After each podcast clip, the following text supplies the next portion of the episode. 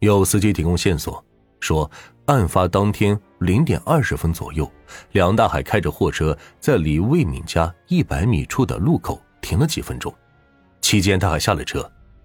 村委会值班的人说，梁大海那晚并未开车去村委会。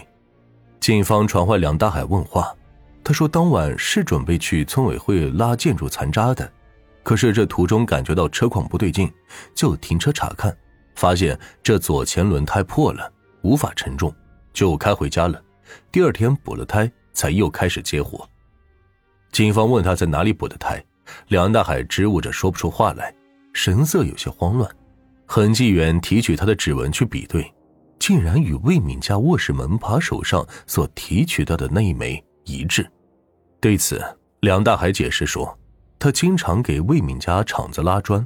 一来二去的，和魏敏夫妻成了熟人，经常去他家串门，但一般都是在客厅活动，没去过卧室。这次魏敏老公出门前一天，在村委会碰到梁大海，想起还有两次工钱没有给他结，就邀请他去家里吃饭，顺便结账。梁大海本来是坐在客厅里等的，魏敏老公在卧室里算了账，让他过去核对一下，梁大海就第一次进入了他们的卧室。推门的时候，就在门把手上留下了指纹。魏敏的老公叫做张亮，他听闻魏敏遇害的消息，立刻赶了回来。对于梁大海的说辞，他向警方证实了真实性。稍后，警方进一步比对鞋印和足印，排除了梁大海的嫌疑。而这第二个被怀疑的村民叫做包波，是魏敏家砖厂的会计。警方在移动公司调出魏敏的通讯信息，发现他死前两个小时左右和一个号码通过电话，号码的主人正是鲍波。可当警方询问鲍波的时候，他隐瞒了此事，还把自己手机上的通话记录给删除了。还有村民反映，鲍波嗜酒如命，喝醉了就会耍酒疯、打媳妇儿，谁劝都不听，唯独魏敏出面时他会收敛一些。鲍波供述。案发头天的中午，他在村里小饭店请了两个村民喝酒，喝完了就回家睡觉了。下午七点左右醒过来就吃了晚饭，晚上十点左右就又睡了，直到次日清晨出门去邻村参加一个亲戚的婚礼。但是经过警方的核实，他那天晚上又去饭店喝了酒，差不多喝了半斤，醉醺醺的。他妻子也如实的说。包波每次喝完酒之后，呼噜声特别大，他都是去隔壁屋睡，无法作证他一晚都在家中。第二天上午，他亲戚确实举办了婚礼，但是包波并没有出席。包波的口供出现了很多处的疑点，警方满怀期待的对他做现场痕迹比对，却发现都对应不上。后来，包波和梁大海承认，他们之所以对警方撒谎，是被魏敏的死。给吓住了，不想招惹麻烦上身。最后一个可疑人员是李明勇，此人六十二岁，在村里的口碑极差，是个老光棍，猥琐好色。他家里就他一个人，没有人能给他做不在场的证明。警方有针对性的逐一对当晚进出村委会的货车司机再次走访，有三个人想起了一些片段，综合起来便是。李明勇屋子在晚上十一点的时候还亮着灯，再晚一点的时候就熄灭了。可凌晨两点过的时候，屋里的灯就又亮了。诡异的亮灯节点与案发时间产生了对应关系，李明勇的嫌疑上升。在随后的痕迹对比中，他的足印与现场的血足印吻合。警方立即对其房屋进行了搜查，找到了一双男士的运动鞋。他的鞋印与案发现场的鞋印相吻合，更为关键的是，上面沾有魏明的血。铁证确定了李明勇的凶手身份，那么他是怎么悄无声息的进入魏敏家的呢？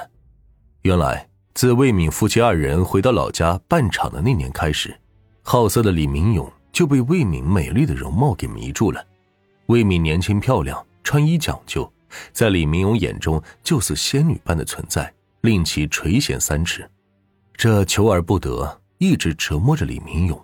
三年前，强奸魏敏的念头就在他脑海中萌发了。但他迟迟没下定决心，只趁着魏敏家翻修房子的时候，借着过去帮忙的由头，悄悄配了他家院门的钥匙。最近半年，李明勇绝望的发现自己的命根子似乎快不行了，他焦急万分，把罪恶计划提上了日程，务必要在小弟彻底罢工前得逞。他每天都关注着魏敏家的动态，伺机而动。这次，魏敏老公出远门，给了李明勇犯罪的机会。案发日凌晨，李明勇用钥匙打开了魏敏家的院门，看到窗户开着一条缝他就顺着爬进了客厅。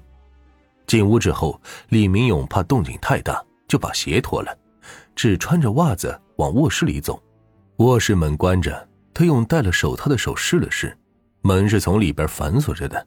魏敏胆子小。独自在家睡得很轻，李明勇转动把手的声音惊醒了他，他大声问了句：“谁在外面？”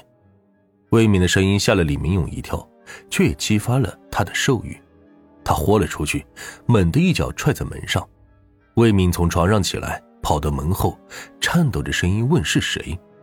李明勇没有回答，继续踹门，却发现这门很结实，他两脚下去，脚都发麻了。门并没有被撞开的痕迹，气急败坏之下，李明勇又踹了几脚，还低声吼着开门。魏敏听出是他的声音，就问他想做什么。魏敏的话让李明勇灵机一动，他知道魏敏心软，就对着门对魏敏喊话，说自己一时被猪油蒙了眼，做错了事，现在要走了，叫他别把这事说出去。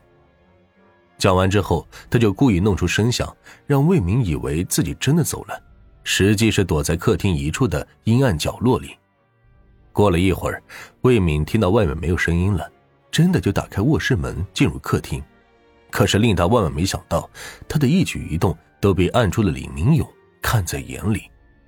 李明勇冲上去就把魏敏压倒在地上，魏敏不断反抗，还大声的喊救。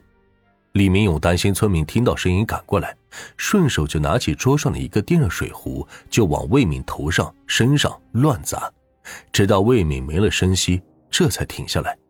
杀了人之后，李明勇脱掉魏敏的秋裤，准备实施性侵犯，可是弄了好一阵，就是挺不起来，最后也是只得放弃。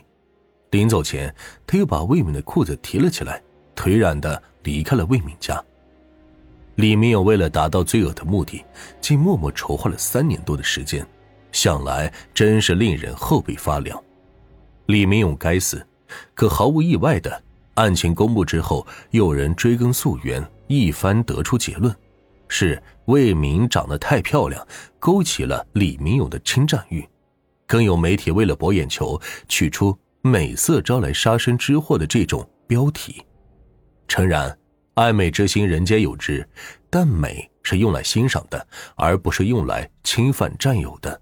而那些说出“你因为美，所以你有罪”言论的人，哼，都是有着潜在的犯罪思想，其心可诛，其人可恨。